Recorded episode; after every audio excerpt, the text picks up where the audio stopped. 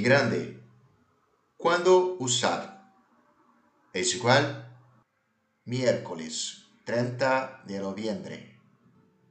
Hoy vamos a conocer las reglas para usar gran y grande. Gran.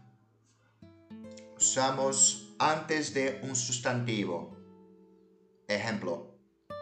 Un gran hombre. Una gran mujer. Grande. Usamos después de un sustantivo.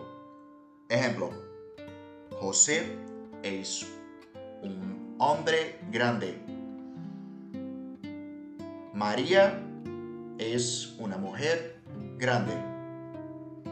Así que es importante entender los usos de gran y grande. Hasta luego.